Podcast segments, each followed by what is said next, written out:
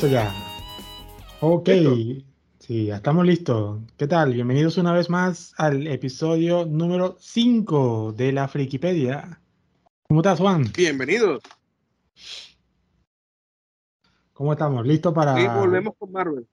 Hoy volvemos con Marvel, ¿cierto? Vamos a friquear un rato aquí con el tema de Marvel. Vamos a tocar específicamente lo que es la saga de lo que, lo que ellos llaman la saga Infinity, la cual dividieron en tres, en tres fases. ¿no? Vamos a ir viéndolas una por una, vamos a ir este, viendo nuestras impresiones sobre qué tal fueron esas películas. Y bueno, ahí seguimos comentando. Este, todos sabemos acá, bueno, por si acaso no sabían, la fase número uno empezó con la película de Iron Man en el año 2008. ¿Cuáles fueron tus impresiones de Iron Man, Juan? La primera película, ¿qué tal? Porque creo que empezar con, el, con la peli de Iron Man fue como que medio arriesgado, ¿no? O sea, este, antes habían otros personajes como que más populares y empezar este universo con Iron Man creo que fue un poco, un poco, un poco arriesgado, ¿no? Porque no, no, era un personaje tan conocido, ¿no? O sea, había que tener cierto conocimiento para saber quién era y todo ese tipo de cosas, ¿no? Mira, Luna, Iron Man es más que Iron Man es importante darnos cuenta que Iron Man fue una gran, gran, gran apuesta, una apuesta que Marvel logró ganar. Este, veníamos de una empresa quebrada, cuyos activos intelectuales fueron rematados, y al final lo que le quedó fue el fondo del barril. Los personajes menos utilizados, los personajes menos famosos, los personajes menos mainstream, y entre ellos estaba Iron Man. ¿Qué es lo que hizo este, Marvel? Hasta ahora, las películas que habíamos estado viendo, las películas como los X-Men, que los hacía la Fox, películas como por ejemplo Spider-Man, que los hacía Sony, eran películas donde, ok, había una participación creativa, pero realmente no eran proyectos bajo el control de la empresa Marvel. Marvel toma el gran riesgo, un riesgo financiero, de tomar lo último que le queda y de decirle a los bancos, présteme dinero que voy a hacer mis propias películas. O sea, Marvel lo hizo. Hizo sus propias películas con juegos y roboxuela.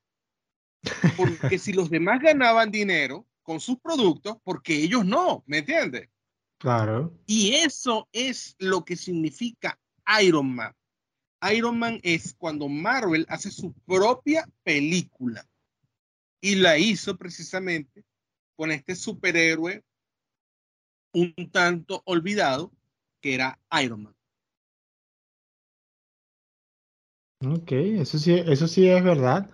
Este, porque claro, yo como lo digo, la primera vez que yo vi, o sea, que promocionaban la película, yo antes sí veía todo, ¿no? O sea, yo no sé si tú te acuerdas este, que Iron Man tuvo su propia serie animada. Tuvo una, tuvo una muy antigua y una no tan, no tan antigua, que era del Iron Man ese que se recargaba conectándose en un enchufe. era súper cómico. O sea, yo como era fanático de todas esas cosas, yo, yo veía mi programita, ¿no? Este, era todo chévere. Luego salió una serie un poquito más Peter cuando iba llegando al otro edificio y se le acababa justo en ese metro la telaraña. Ajá, una, una, cosa así, era súper cómico. He dicho así como que, ay, me quedé sin energía, necesito un enchufe cerca. He hecho conectaba su cable, se quedaba durmiendo un rato, se recargaba y ya. Entonces yo veía esa serie, por ejemplo, luego salió una serie también de los 90, creo que incluso con Iron Man también, perdón, con, eh, con, con la serie de Spider-Man 94 llegaron a hacer un crossover.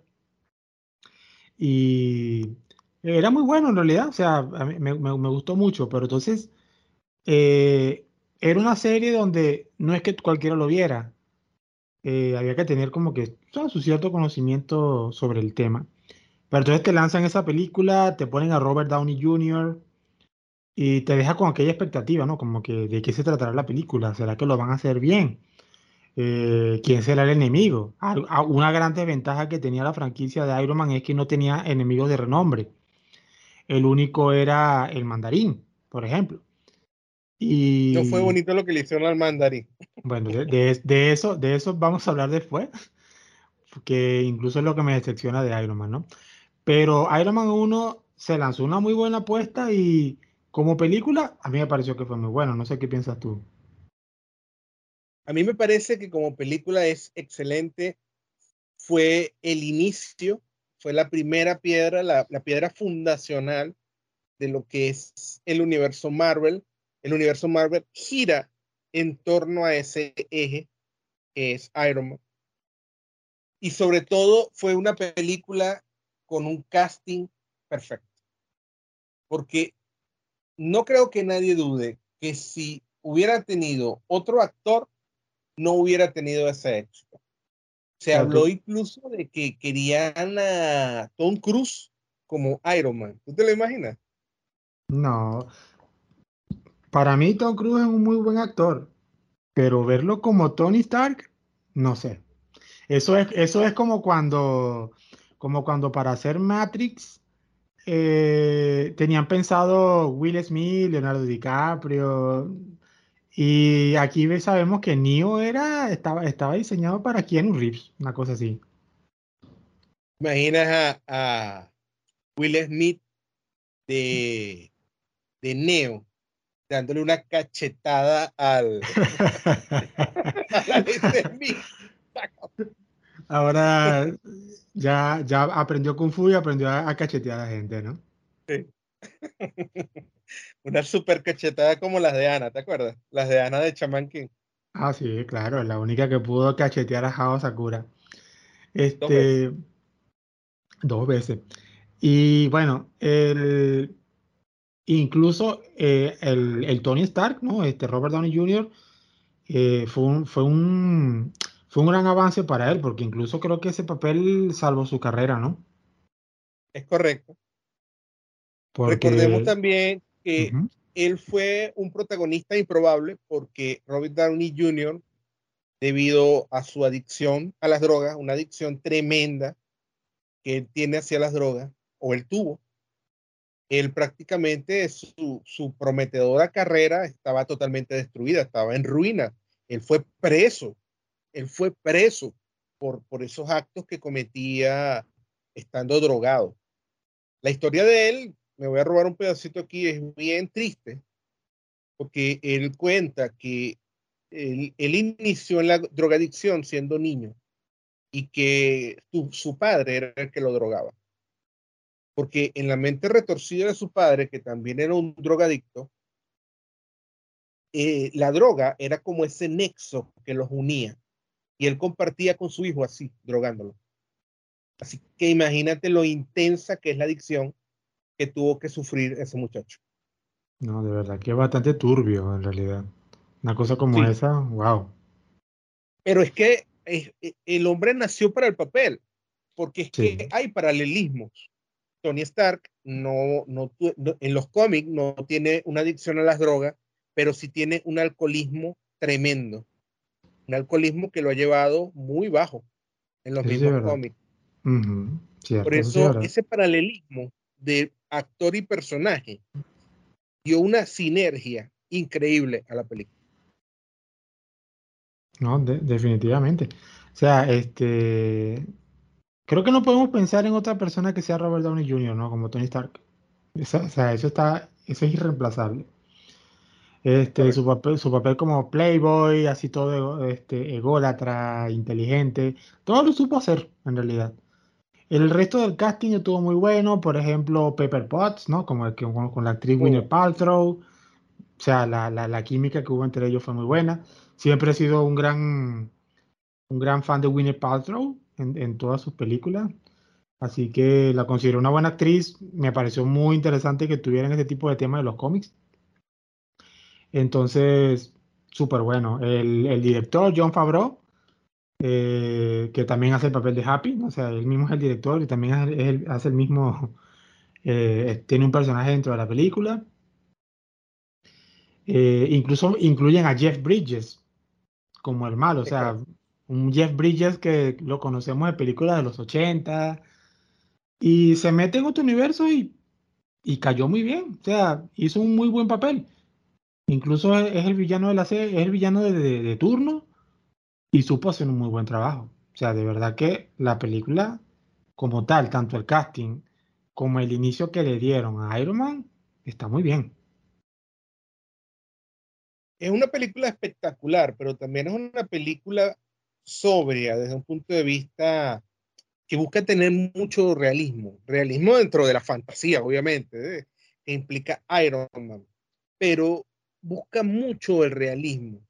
Y de hecho tú ves que una de, las, de los merchandising que más se venden de, de Iron Man es precisamente te vende la máscara, porque es que la máscara realmente puede existir físicamente. La máscara, la máscara no es un invento, ¿me entiendes? No es una cosa así como que líquida, no, no, o sea, una pieza mecánica. Y la, la película te da esa visión, sobre todo en el primer prototipo, que es el que él hace en la cueva, cuando está secuestrado. Tú te lo ah. ves y tú dices, es real. Y de hecho, eh, no fue hecho con CGI, es real. Ese primer prototipo era real. Sí. Bueno, hoy, en día podemos conseguir en los mercados esas máscaras que le dicen Jarvis, open the mask. Y se abre y todo, ¿no? El sueño de todo friki. Sí, algún, algún día me gustaría tener plata y comprarme una cosa de esa nada más para, para darme ese lujo de decir Jarvis, open the mask. Cosa importantísima para hacer una película. Mucho merchandising, mucho, mucho, mucho. y en eso Iron Man se votó de honrón. Sí, yo creo que Iron Man logró su objetivo. O sea, de verdad. Yo tenía bajas, bajas, bajas expectativas, pero después que la vi, dije, no, no, la película sí logró su cometido. Luego, después de ahí, sí, hay, un, dato que es bastante interesante. Dentro de la fase 1, ¿no? Que después que empieza Spider-Man, este, la segunda película, que también sale en el año 2008, fue El Increíble Hulk que fue en este caso el Hulk que interpretó el actor Edward Norton. Incluso en el, podcast pasado habíamos hablado de eso. Pero esta película es parte del universo de la fase 1. Es como una suspensión de la realidad, porque después ese actor no fue Hulk. Claro, sí, de luego, luego en, Avengers lo reemplazan por, por el actor Mark Ruffalo, y la gente como que, como si nada. Incluso la gente creo que quiere más a Mark Ruffalo como, como Bruce Banner que, que el mismo Edward Norton, ¿no? Así que eso como que no afectó. Un poco como ese chiste en Los Simpsons, ¿verdad? Que Skinner no es Skinner, pero todo el mundo está más contento que Skinner sea Skinner. Y el ah, verdadero Skinner lo mandaron en el tren. Ah, sí. Ni la, ni la misma mamá lo quiso. Exacto. Todos prefieren al que no es Skinner, bueno, así fue Ruffalo. Todo, a todos nos gusta más que él sea Bruce Banner, ¿no? Claro. Bueno, de esta película ya, ya hablamos en, el, podcast anterior. De todas maneras, nuestras impresiones fue que esta película de Hulk para mí no fue muy buena en realidad. Fue muy, estuvo muy enfocado solamente en full acción, el CGI, la cosa. Eh, el monstruo final, o sea, para mí no, no, no me pareció tan bueno en realidad. A pesar de que Edward Norton es un buen actor, no. Fue un paso un poco en falso. Sí, sí. Dentro del universo. Eso sí, no lo vi ahí. No, no, lo vi muy bien en realidad. Luego, después de allí, en el año 2010, salió Iron Man 2. En este otro caso. Batacazo. Otro batacazo que incluso me pareció una jugada muy arriesgada porque yo decía, ¿y ahora quién va a ser el villano de Iron Man 2? Porque yo decía, no veo al mandarín por ningún lado. Pobre mandarín. Y entonces uno, uno, decía así como que, bueno, y entonces, ¿quién va a ser el, el, el, villano, no? Porque se, porque se supone que el, villano era Iván Banco. Y en todo el mundo así como que, ¿y ese tipo quién es? ¿De dónde salió? ¿Y qué se supone que tiene en contra de Spider-Man? Perdón, Spider-Man, no, perdón, de Iron Man. ¿Qué tiene en contra de Iron Man? Súper raro, ¿no? Y con todo eso la película logra su objetivo. Ya aquí estamos viendo varias de las características del universo Marvel. Y una de las principales es que la inmensa mayoría de los villanos son absolutamente desechable. O sea, las películas se hacen para que reluzca el héroe, pero el villano es olvidable. Es, una, es algo que ocurre con casi todos los villanos de Marvel. Son totalmente olvidables. un poco triste, ¿no? Bueno, el que se salvó de esa fue Thanos. Ah, bueno, sí. Thanos sí se robó el, papel en todos lados. Creo que había un chiste sobre los cómics, eh, no me acuerdo con qué, con, qué superhéroe es, que cuando le decían, eh, tu, tu, franquicia no sirve, y dice, pero al menos mis, mis villanos no son más interesantes que yo. Esa todo el tiempo se la sacan al pobre Batman. A Batman, ¿no? Que Batman tiene un catálogo, tiene un catálogo de villanos demasiado interesantes, ¿no? Entonces son tan interesantes que hasta se roban el mismo protagonismo de, del mismo Batman. Pero en este caso. correcto. Eso, este pasó mucho en las películas de Burton, de Tim Burton. Mm, Pero y en las de Nolan, en cierta forma también, porque la gente no, no, no, no termina de, de, pasar la página con el guasón de Hugh Ledger. De, Hugh Ledger, sí, cierto. Todavía. Todavía. Este, bueno, todavía, todavía me falta ver la última película que vi que el Joker es un poco turbio, ¿no? El, de la nueva película. Pero bueno, ah, ya, ajá, entonces bueno, aunque sea, esto solamente es un paréntesis, ya eso será para después. Bueno, por la segunda película cumple su cometido, se ve lo bueno. No, no tengo muchas como que, como que muchas cosas que decir. Sé que Ivan Van era un personaje muy conocido, pero sí, sí logra lo suyo. Luego después de allí, un año después, pues se inicia entonces la película de Thor. Otro paso fuerte. Aunque esa película no, no fue tan exitosa.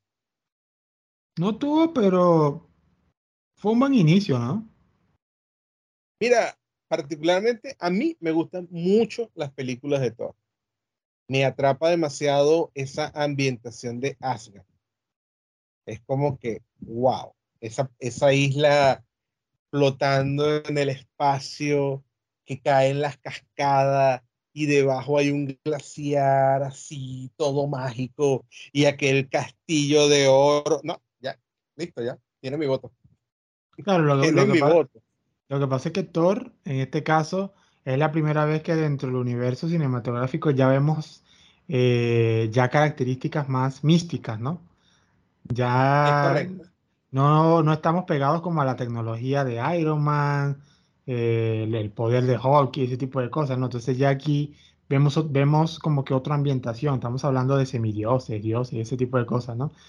Entonces lograron hacer una muy buena ambientación de sobre cómo de cómo es Asgard y cómo viajan a través de diferentes reinos, el personaje de Heimdall, ¿no? Por ejemplo, que es súper chévere. Me encanta, me encanta. Así sí vale la inclusión. sí. sí. Heimdall es un personaje muy bueno. Lastimosamente, Idris Elba fue un personaje que fue un actor que terminó después odiando su personaje de Heimdall. Pero ya eso ya fue por otras razones. Este, pero de verdad que le dio un muy buen toque. O sea, ya como que vamos a dejarnos de los, de, los típicos terrestres y vamos a tocar un poco el tema más místico. Entonces nos lanzan ese tema de Thor y de verdad que eso, eso me pareció como que algo más fresco. Y por eso es que le di un buen voto a, la película. Ah, ya es, otra, es otro ambiente, ¿no? A mí me gustó mucho eh, precisamente esa estética porque fue algo así como que creativamente Marvel se soltó el moño y te diseñó aquel reino divino, pues una cosa hermosa, es como, es como Valinor, es como, wow, ¿me entiendes? Sí para conectarse un poquito con la realidad, ellos te lanzan aquella famosa frase de cualquier tecnología lo suficientemente superior es indescriptible de la magia. ¿Te acuerdas? Que esa se la dice Thor a, a esta muchacha. Así, a Jane. Es. Y bueno, te dan a entender que lo que pasa es que puede ser que para nosotros es algo mágico, pero en realidad es una tecnología de millones de años. Nos parece mágico, pero no es mágico. Claro, con y todo soluciona. El otro, lo otro también es el, el- el reparto que se, que se lleva la película, es muy bueno. Este, bueno, todos sabemos que Loki siempre se, le robó el papel a Thor. O sea, este, todo el mundo se enamoró, fue mucho más del personaje de Loki que del mismísimo Thor. Y bueno, en mi parte, bueno, siempre tengo que ponerme de pie cada vez que nombro a Anthony Hopkins. Como ¡Wow! ¿Qué Me otro, encanta qué- qué otro- Anthony Hopkins como Odín. o sea, ¿qué otro personaje pudo haber sido Dean? O sea, es Anthony Hopkins, pues. No, no, no, tiene que ser él. Si, si Ian no le hubiera quedado tan bien. No, no, no, no. Lo que pasa Ah. es que él le queda muy bien porque es un viejito, pero es un viejito duro, ¿me entiendes? En cambio, un viejito más frágil es como que nada, nada. Porque él todavía se ve guerrero, ¿me entiendes? Le quedó muy bien. Claro, yo, lo- yo lo que admiro de Anthony Hopkins en este caso es siempre cómo él se expresa con palabras de sabiduría. Él todo el tiempo es el sabio, él siempre es el que tiene el conocimiento. Cuando te da un consejo es porque algo es. Mi- generalmente sus papeles son así, ¿no? En la película, por ejemplo, de Alejandro Magno, él hizo el papel de Aristóteles, ¿no? Entonces era todo un erudito que daba consejos. En la serie de Westworld, que era eh, eh, el creador del parque, John Ford, era siempre el que tenía la razón. Y tú, y bueno, y aquel que ve la serie, cosa que haremos para un siguiente podcast eh, sobre Westworld, este, sabemos que él siempre tuvo la razón en muchas cosas, por el conocimiento, ¿no? Entonces, Anthony Hopkins, todo lo que tenga que ver con sabiduría, está bien hecho, es él. No hay otro. A mí me gustó mucho en este papel porque él, aparte de todo eso, le añadió una dimensión emotiva. Anthony Hopkins es como uno de esos ancianos que fue muy duro en su juventud, pero ya en su ancianidad llega un punto en que empiezan como a ablandarse, ¿me entiendes? Y Mm. en muchas partes de su actuación, tuviste como Odín, por ejemplo, a él le dolía mucho la actitud de Loki. Le dolía realmente, lo decepcionaba. Era, él lo, lo quería como a su hijo, pues. Tal vez Mm. lo, lo recogió en un acto calculador, pero realmente re- llegó a quererlo como su hijo. Y él te transmite eso. La, la, la, la- decepción que él a veces tenía con, con su hijo propio, que era Thor, esa rabia, te la transmite también, ¿me entiendes? Y eso, por ejemplo, tú no lo ves tanto en otros papeles que él ha tenido, como por ejemplo Ford en Westworld, que es un hombre frío como un témpano de hielo. El mismo papel que él hace, el famosísimo en El silencio de los inocentes, donde él es Hannibal, te está comiendo y a la vez que te está comiendo, realmente es, es como que no le importa, ¿me entiendes? Hay como una, una dimensión emocional bien chévere que él le añadió a Odín. Lo hacía sentir como un padre. O- Odín se sentía como un papá. Ujú. Y sobre todo con la habilidad del perdón, ¿no? Porque es aquel padre que, a pesar de que estaba decepcionado de sus hijos, estaba dispuesto a perdonar. Y, lo- los dejó, y los dejó ser, y dejó que aprendieran y todo, ¿no? En este caso, bueno, esto lo podemos mencionar ya en la tercera película, pero vamos a ir este, poco a poco. Nos tratamos con Thor 1, que podemos darle un buen voto. O sea, fue una película que al principio como que un poco raro, pero una muy buena película. Luego, luego después de allí, ese mismo año, se estrenó Capitán América, el primer Vengador. Fíjate cómo fue- ya va, va acelerándose Marvel, ya agarró fuerza, ya recibió dinero, la empresa está creciendo y ya logra sacar dos en un año. Un éxito Claro, para una empresa que estaba casi quebrada. Si mal no recuerdo, Thor, Thor fue estrenada, bueno, en Estados Unidos fue estrenada el 6 de mayo del 2011. Y el 22 de julio del 2011, o sea, ese mismo año, sacan Capitán América. O sea, dos películas en un mismo año.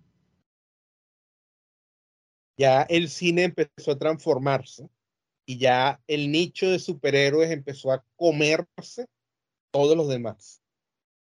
El, el gran tema es cómo Chris Evans pudo separarse de ser la antorcha humana en la franquicia de los Cuatro Fantásticos a convertirse en Steve Rogers, ¿no?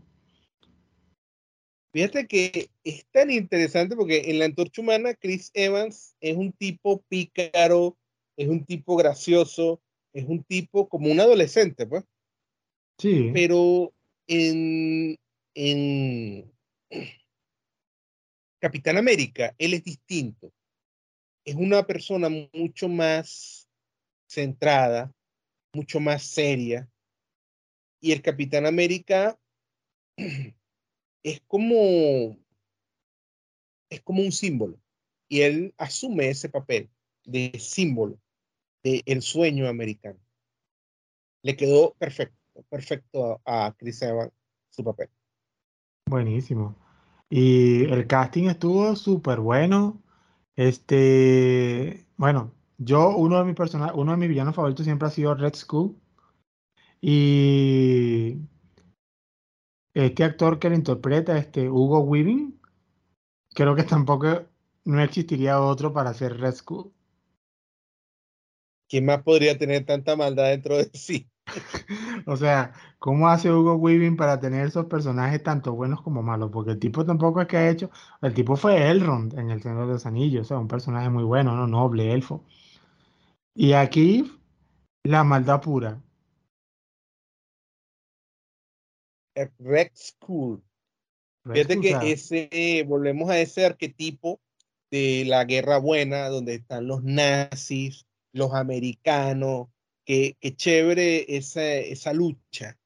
Y tenemos esa organización siniestra que es Hydra, que es nazi, y es más nazi que los nazis. Eh, es un, es un trasfondo bien interesante y bien rico el que tiene esa película. Y es bien chévere cómo tocan el tema de, de cómo este, los nazis siempre estaban en búsqueda de la tecnología, ¿no? Para poder ganar la guerra, y esa cosa, que aquí es donde entra el tema del tercer acto. Es correcto. Entonces. Ese también, una cosa bien chévere. Una, una cosa bien chévere de la película es que si nosotros nos fijamos un poco, cuando estamos en Iron Man, estamos en un ambiente de tecnología high-tech. Cuando pasamos a estamos en un ambiente de tecnología mágica, una cosa así vikinga. Pero cuando entramos a, a Capitán América y nos vamos como a esa época de la Segunda Guerra Mundial, entramos a una tecnología retro de la Segunda Guerra Mundial, que es casi como que steampunk.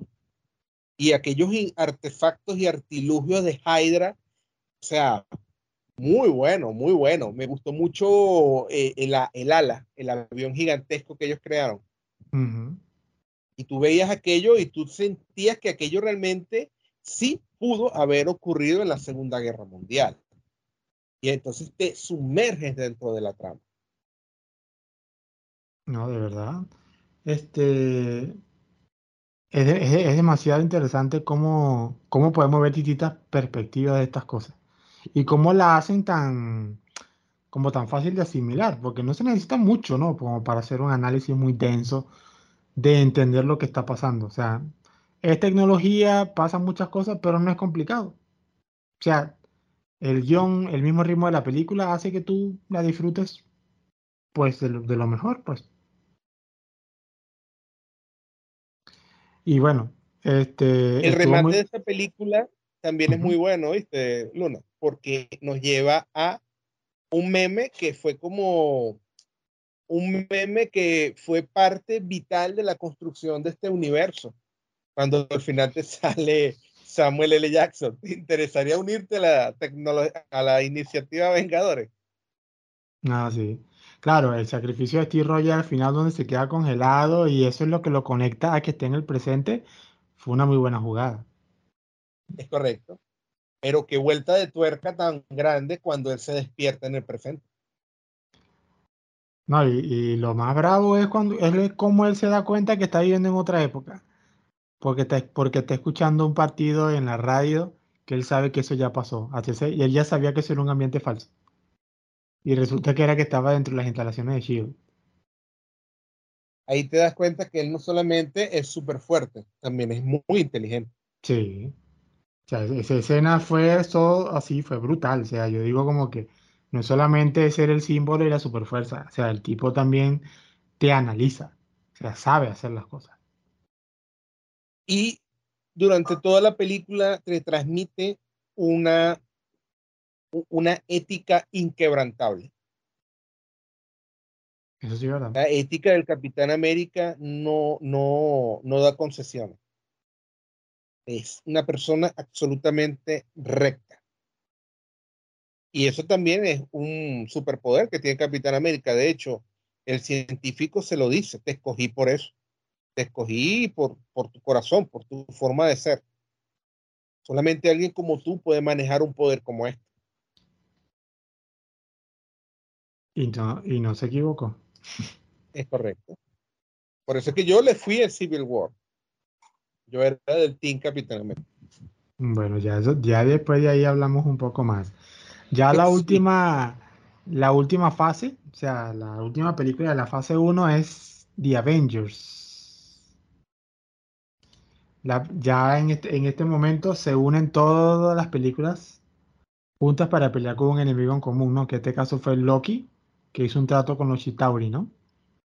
Para invadir, para invadir el planeta y es donde se conocen los Vengadores, que me parece muy interesante la película, la película es súper buena y me da mucha risa como al principio no, cada quien quería pelear por su cuenta, nadie se la llevaba bien, o sea, la película empieza a tener un ritmo súper raro y luego terminan uniéndose todos, cosa que bueno, dato que se nos olvidó fue que la viuda negra hace su primera aparición en Iron Man 2.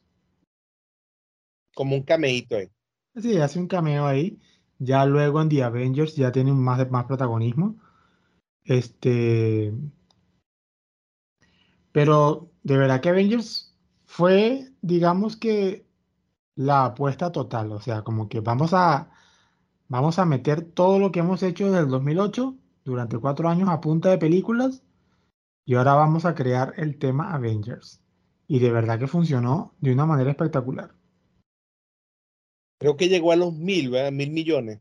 Sí. Pasó de largo. Ahí fue cuando todo el mundo se quedó con la boca abierta y trataron de imitar ese exitazo que había tenido Marvel. Ahora, ¿cómo, cómo hicieron para que hubiera tanta sinergia? O sea, porque fue una apuesta bastante arriesgada. Pero de verdad que Avengers funcionó épicamente. Lo que pasa es que hay una mente maestra que une todo. ¿El cual es? Fabro. bueno, en este caso, bueno, Fabro estuvo detrás de muchos, a pesar de que, bueno, en este caso el director fue Josh Whedon, ¿no? Ah. Que Josh Whedon, bueno, tiene mucha experiencia en dirigir cosas espaciales y cosas como esa. Este. E incluso fue parte de los guionistas también. O sea, fue, hizo prácticamente todo. Pero The Avengers fue el primer paso, incluso es la introducción a Thanos. Y creo que también este, algo que, te deja como atrapado es como que, ¿quién es este tipo Thanos? En verdad es tan poderoso como te lo quieren mostrar. O sea, te dejan como aquel cliffhanger, ¿no? Como que, ¿quién es este tipo? Y entonces te dejan como que lo verás después. Entonces, aquella intriga es lo que hace que tú digas, necesito ver más películas de Marvel o necesito que la cosa avance, porque si todo este problemón fue solamente con Loki siendo un lacayo, ¿cómo será este tipo Thanos que está buscando una famosa gema del infinito? Una película se encadena a la otra y se forma una red, una sinergia que prácticamente esclaviza al, al, al usuario, al, al, que disfruta de la película, porque quieres ver la otra. Y aunque tal vez pases por un bache de una que no es tan buena, tienes que ver esa para poder entender todo lo que viene después. Sí, en, eh, tienes que verlo todo primero. Que de ahí pasamos a la fase 2, que es la parte que no me gusta mucho en cómo empieza, porque en el 2013 sale Iron Man 3. Ah. Que, verga, ah, una, una, una, vaina, una vaina que yo te digo, como, si, como, como, lo dije en el podcast, en uno de los podcasts que creo que cuando estábamos hablando de, de los X-Men, ¿por qué cada vez que cambian al director la película se va al caño? O sea, John Favreau dirige las primeras dos películas de Spider-Man, de, así yo con Spider-Man, dirige las dos películas de Iron Man. Y de repente para la película número 3, no, vamos a contratar a Shane Black para que sea el director de Iron Man 3. ¿Y cómo le fue a Iron Man 3? La decepción total. Que puede malir sal. Sí, que puede malir sal. Así mismo. O sea, empezando por Ah, eh, eso fue como un juego, un juego hacia los sentimientos de la persona. O sea, yo no sé en qué estaba pensando esta gente. Incluso el mismo Shane Black fue parte de los guionistas, o sea, como para que, para que sea peor la embarrada. O sea, ¿en qué momento tú vienes? Haces un tráiler. Luego te ponen unos pósters donde te van a decir que el protagonista, o sea, el villano principal va a ser el mandarín. Y tú dices, Dios mío, el mandarín va a ser por fin el villano de Iron Man 3, esta cosa se va a poner buena. Para que luego salgan con la ridiculez de que el mandarín era un actor y que no existía. Yo creo que ya en, ese punto fue un poquito como de, ay, es que no, no es magia, porque es que la magia no puede ser. Acuérdate que te dijimos que en Thor la magia era tecnología asgardiana, una tecnología superior. Pero si ya metes al mandarín con sus anillos mágicos, es magia de la magia, pues de la magia de verdad. ¿Me entiendes? Claro. Y ellos no querían. Que para nada. Querían que todo fuera realista. Para nada valió el sacrificio, porque entonces después se saca una película como Doctor Strange y. Todo valió. Y, y todo valió. O sea, y lo que aún me incomoda del tema es que desaprovechan a un actor como Ben Kingsley. O sea, esos fueron mis dos, esos fueron mis dos ganchos. Primero, el mandarín. Segundo, el, mandarín va a ser protagonizado por Ben Kingsley. Yo decía, este actorazo iba a ser el mandarín. Y después salen con esa payasada. Yo dije, no, no puede ser. En ese sentido, ves que la película es meta-referencial. Porque en la misma película ellos se burlan de la decepción que te están causando. Poniéndote que el actor es un triste payaso. ¿Entiendes?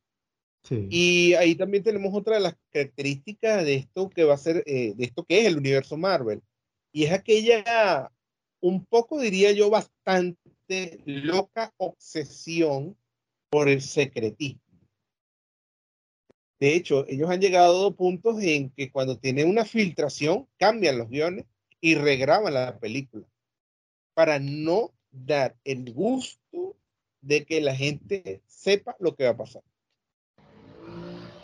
Es algo ya un poco paranoico de parte de la empresa. E incluso la decisión del mandarín fue tan grande que hasta donde, hasta donde tengo entendido, hicieron, después se inventaron una escena post crédito como para como para arreglar el fallo, ¿no fue así? Sí, sí. Pero es, como que tú agarres un personaje como Iron Man, que fue como la gallina de los huevos de oro.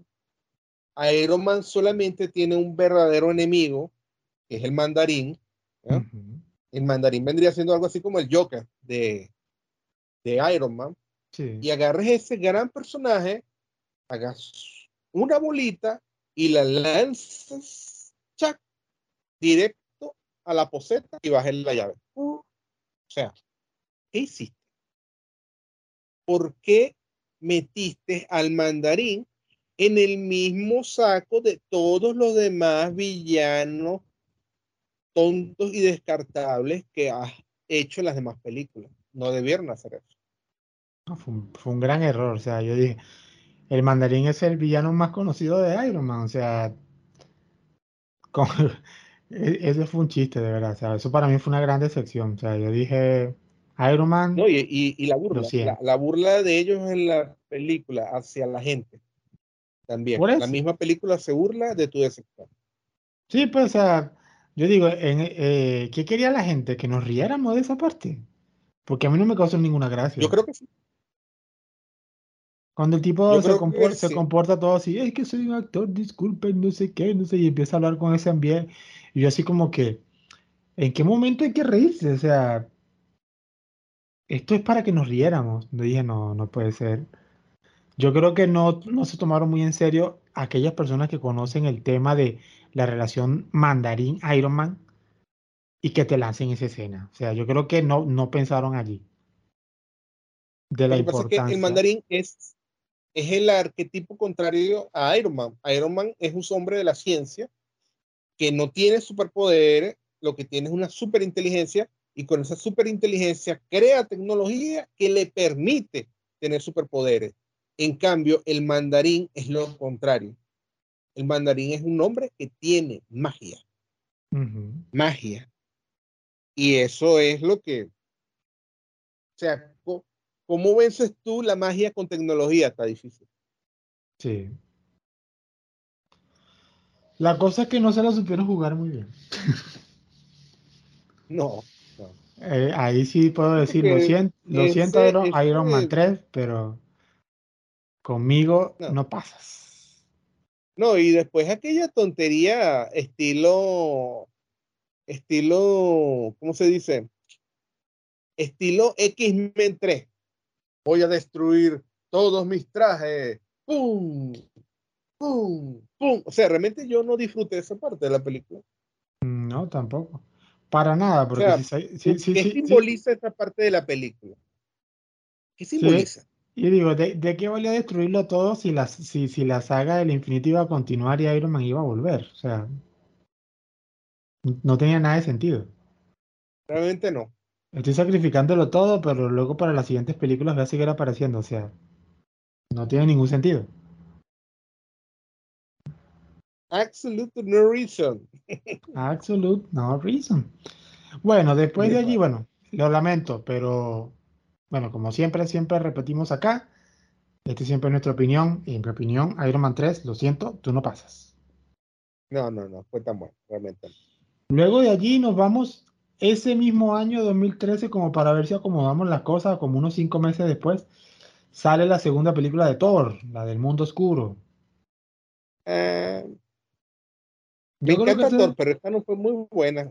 Yo no. le, yo no le encontré mucho sentido a la segunda película de Thor. Creo que lo único rescatable es que el siguiente, la siguiente gema del infinito se sale por ahí, ¿no?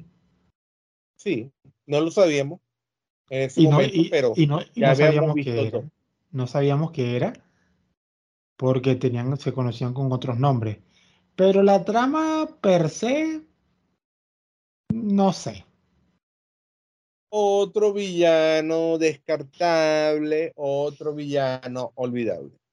Y de hecho, contrataron un actorazo para embarrarlo de pintura y que nadie supiera quién era. Sí, pues. No, no, no, no sé qué pasó ahí. No hay mucho de qué hablar sobre todo el mundo oscuro, de verdad.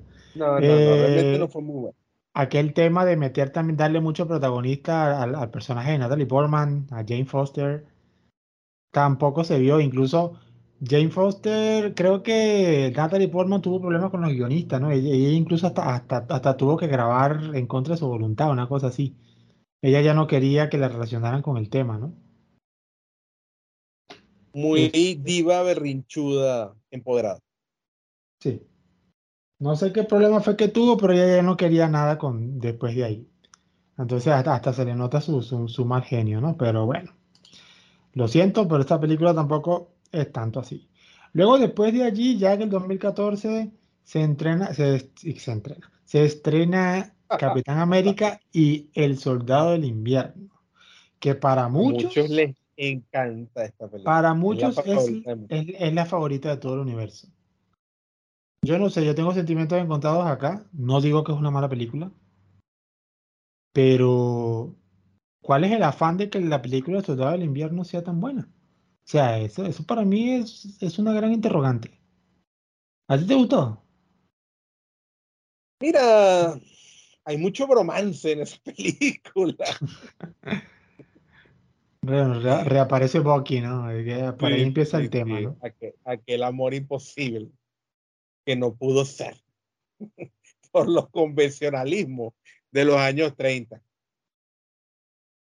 Correcto. Bueno, eh, tiene sus cositas buenas, tiene sus cositas buenas.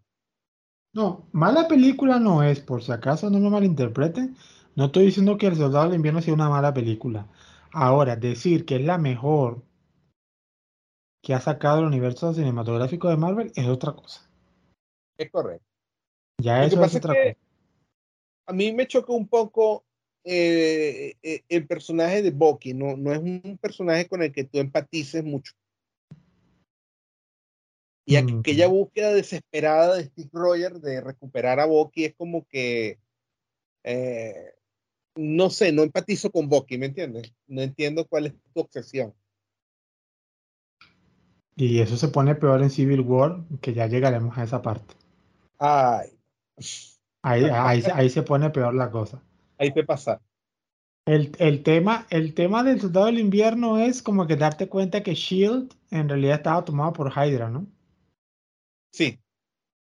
Y entonces todo, todo valió madres. Bueno, la parte de los helicarriers de Pana es wow. Me ah, los eh, helicarriers. Esas escenas son tremendas. Escena apoteósica del río abriéndose estilo Massinger Z. Y si no viste Massinger Z, no entenderás la referencia, pero no importa. Me encantó, me encantó.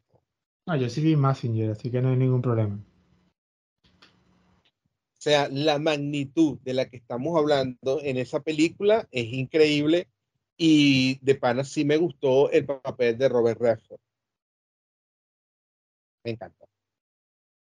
De hecho, yo juraba que Robert Redford estaba muerto hasta que lo vi ahí. sí, sí, sí. No, ya, este, bueno, ahí podemos ver la caída de Shield, ¿no? O sea, en este caso. Sí, sí. Este. Me dio muchísima pena con el pobre de Samuel L. Jackson, con Nick Fury. Me, dio mucho corte con él. Nick Fury se tuvo que ir al anonimato, se tuvo que perder de ahí porque si lo veían, se iba. Es que ese toque de película, estilo de espionaje, eh, estuvo muy bueno. Realmente sí. Eh, eso yo creo que es lo que a la gente le, le, le atrapa y dice es la mejor. Porque ese toque donde no es aquel espectáculo de superpoderes y rayos por todos lados, sino son cosas como más realistas, entre comillas, donde tú ves gente peleando y aquellas vueltas de tuerca y aquel, ¿te acuerdas cuando viene eh, el, eh, aquel meme en el ascensor? y él no sabe decir lo que tiene que decir. O sea, sí, en esa parte sí es entendible porque a la gente le gusta tanto. Sí, tiene, tiene, tiene escenas memorables también. Sí, sí, las tiene. Pero sí pasa, sí pasa. O sea, no, no, es una mala peli. No, no, no, no, para nada. Luego, después, luego después de allí vino un cambio bastante brusco que me pareció muy interesante. En el año también, este, en el 2014 también, ¿no? O sea, después que sacaron el, el, el, el Capitán América y el Soldado del Invierno, ya unos meses después estrenan una película que esto sí verá estaba fuera de mi conocimiento y me gustó mucho, que fue Guardianes de la Galaxia. Wow. Eso sí fue una joya. Esa película me dejó impactado. Y de atrapa desde el minuto cero. O sea, y ¿sabe lo que, lo, lo que atrapa? Aquel tema del el espacio y la cosa y el soundtrack. Oh, Dios. Yo creo que el soundtrack de Guardianes de la Galaxia es el mejor soundtrack de todas las películas de Marvel. Me gustó muchísimo también el casting, ¿oíste? El casting de esta película, el protagonista que se escogió fue excelente. Un casting en el que mucha gente no creyó, porque el hombre era conocido más como un actor. Como un actor, no, como un cómico. Claro, lo que pasa es que en ese momento, o sea, yo que he sido gran fan de, de, las series que produce Michael Schur, que hizo, hizo series como The Office, este, Brooklyn Nine-Nine. Este, hay una serie que me gustaba mucho que se llamaba Parks and Recreations. Fue una serie cómica, de verdad que era muy graciosa, incluso una serie que recomiendo un montón, es una comedia muy buena. Este, ahí es donde el actor Chris Pratt empezó. Incluso empezó con un papel muy, muy bajo, eh, que incluso era súper descartable, en eh, solamente iba a durar una temporada, pero como fue muy, muy alegre y muchas cosas, a los productores les gustó su papel y lo dejaron hasta el final de la serie, y es un personaje que evoluciona muy bien. Y me da risa porque él empieza a ganar tanto renombre por, por, por la serie, que él era así panzón y ese tipo de cosas. Y de repente tú lo ves en una de las temporadas de Park and Recreation, el tipo todo fornido, y era porque ya había conseguido el contrato para Guardianes de la Galaxia, para convertirse en Star-Lord y tener esa forma, esa figura física. Ese cambio físico fue brutal.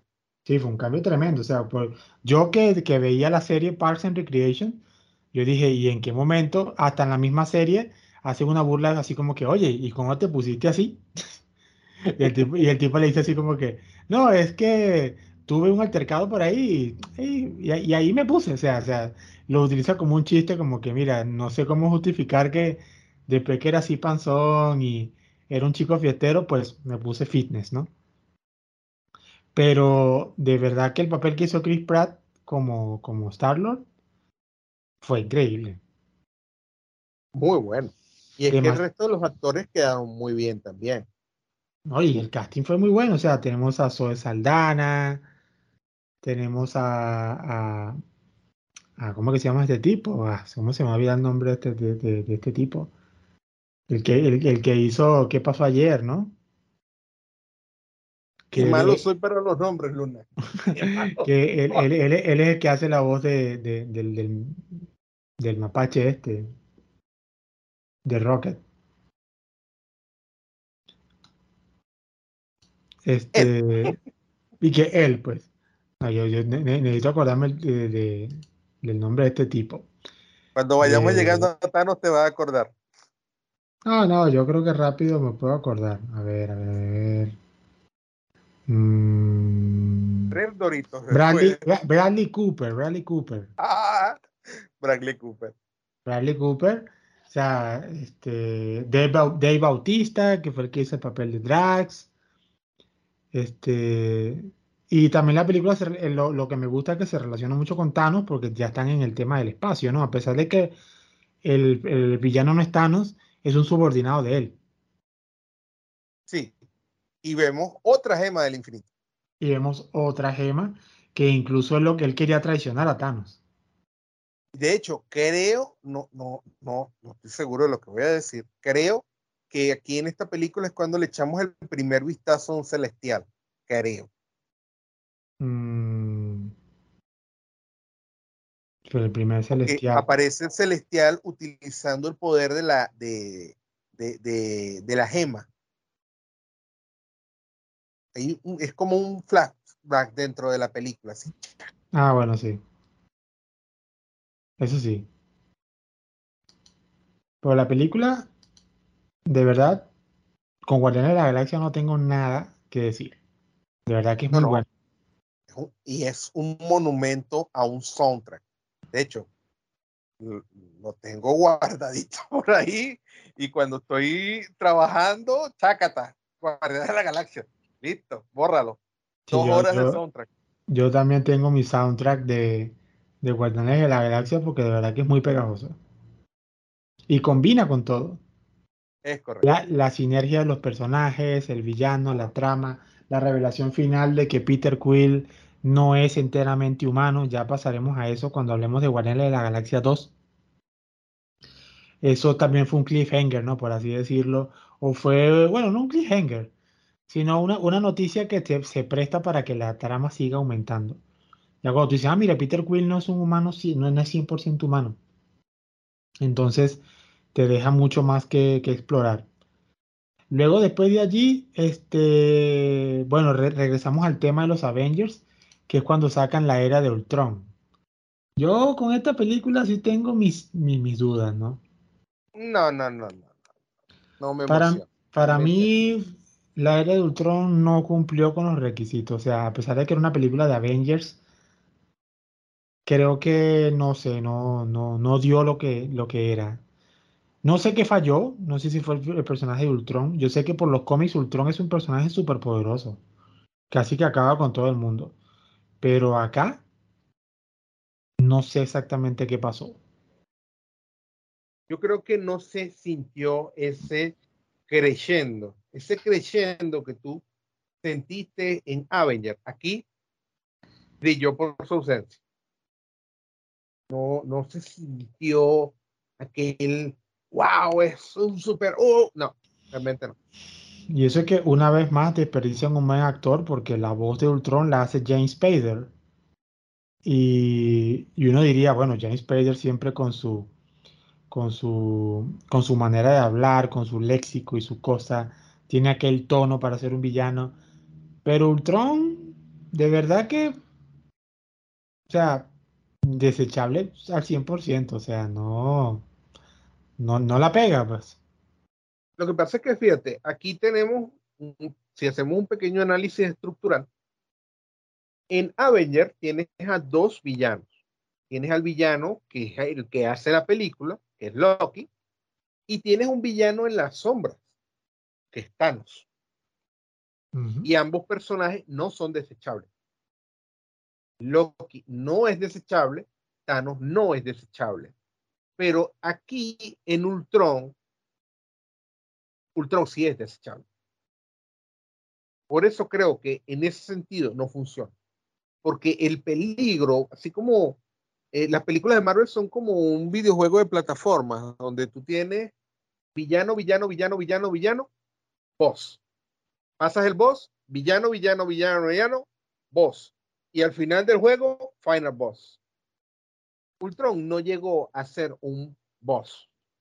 Era un villano más. Totalmente desperdiciado. Porque todo el mundo tenía altas expectativas porque todo aquel que lee los cómics saben todos los destrozos que hace Ultron. Pero acá, en realidad no. Creo que lo único... destrozos. Sí, los hizo. lo- sí. De hecho, por Y... culpa perdemos a Jarvis. Correcto. Que cuando... Se murió que... Quicksilver también. Ya, Sí. murió. Uni- lo único fue la introducción de los hermanos Romanov, que a, que a partir de ahí se queda, bueno, la, la, esta chica, ¿no? Este, la bruja escarlata. Quicksilver, bueno, se muere, lo siento. Y bueno, Personaje totalmente descartable, Quicksilver. sí, no, no duró nada. Todo el mundo como que, ¿qué pasó ahí? Nos quedamos con el Quicksilver de Fox. Mira, yo no logro procesar a los Romanov si no son hijos de Magneto. Si no son hijos de Magneto, no los quiero. Sí, No, pues. no, no, no los quiero. Ese, ese sí de verdad fue un, fue un- fue una jugada bastante arriesgada ponerlo de esa manera. Porque en la de Fox sí se da a entender de que Pietro es hijo de, de Magneto, pero acá en el, en el MCU, acá nada que ver. De hecho, hay una, hay esa escena bonita, ¿verdad? Cuando él se queda, está, creo que eso es en la de, en la de Apocalipsis, ¿te acuerdas? Que sale Quicksilver y él está casi que se lo dice. Mm, Y al final como que, ah, no, no, no se lo voy a decir. y se pero lo dice, se, dice. se lo, se lo dice a Mystique. Ajá. Le dice, no, es que papá. es mi papá. Y que tú, ¿qué? Tu papá. ¿Y cómo así? Bueno, mi mamá mi papá, él, tú sabes, el hombre y la mujer. Y dice, yo entendí. Lo, la co- eh, lo que quiero saber es cómo, cómo se supone que es tu papá, ¿no? O sea, eso, eso, eso estuvo bien chévere. Bueno, pero la era de Ultron, bueno, tiene sus fallitos allí. Luego, para Luego finalizar, viene, ya va, ya va. Luego ver. aquí también se introduce un personaje muy importante, que fue toda una vendedura de humo, que fue este, Visión. Visión. El personaje más vendedor de humo que ha tenido Marvel. Ya lo vamos a ver por qué. De verdad que Visión fue una cosa rara. Este, y, y bueno, el actor Paul Bettany siempre ha sido la voz de Jarvis. Y cuando, y cuando fue Visión, se convirtió en el actor Paul Bettany. Ah, creo que me hubiera gustado más como Jarvis para siempre. bueno, la fase 2 termina con la película del hombre hormiga o Ant-Man. Yo tengo que decir, yo tengo que decir que la película de Ant-Man no, no, no, no, no, no tenía bajas expectativas con ella. De verdad que me, me, me pareció así como interesante lo de Ant-Man. Y me terminó gustando un montón. O sea, cuando la vi, yo dije, wow, una película súper ligera, la trama fácil de entender, eh, buen casting también, o sea, Han Pickman con este, con este tipo, con este actor, este Michael Douglas, este, todo el resto de, del casting fue súper bueno y de verdad que una película súper ligera, o sea, súper pasable, disfrutable, o sea, muy disfrutable, de verdad. Tiene muchísima comedia. tiene mucho corazón. Tiene, una comedia que no es, no es exagerada, sino que saben cuándo poner el momento de la comedia y saben cuándo no. O sea, muy bien estructurada. Sí, y, tiene un, un, ritmo así, tú sabes, como de película, yo diría como de película como de detectives, no sé, no sé si me entiendes lo que te quiero decir. Esos montajes que hacían cuando él estaba aprendiendo, ¿te acuerdas? Ajá. ¿Y sabes qué personaje me gustó mucho? ¿Cuál? La hormiguita. Anthony. Ah, Anthony. Me dio un dolor cuando mataron a Anthony. triste. No, Anthony, no. Eso sonó como Candy Candy. Anthony. Anthony, otro, Anthony. otro Anthony Requiesca de Impache. Que trae un mal cuando matan a Anthony. Sí, pero de verdad que es una muy buena película y aquí puedo decir manitos arriba también con Ant-Man. O sea, de verdad que el hombre, el, hombre, el hombre amiga es una película que aprueba. Con eso se acaba la fase 2. Ya, antes de irme, ¿sabes un personaje que me gustó también? La niñita, ¿te acuerdas cuando el papá le regala aquella, aquel muñeco horroroso? Ah, sí. Y la niña le dice, ¡es horroroso! Me agrada. Me encanta. Ah, sí, fue muy bueno. Qué bonita esa parte, ¿verdad? Porque te, te, demuestra como que hay ese feeling tan fuerte entre papá y mamá y, y, hija, ¿verdad? Sí. Él la entiende, él entiende a su hija. Sí, la relación padre-hija muy es demasiado buena, muy buena, muy buena. Hasta en eso encaja todos los personajes. Bueno, después de allí empezamos con la fase 3, fase final, porque vamos a hablar solamente de, las tres fases. La fase 4, que es lo que está en desarrollo ahorita.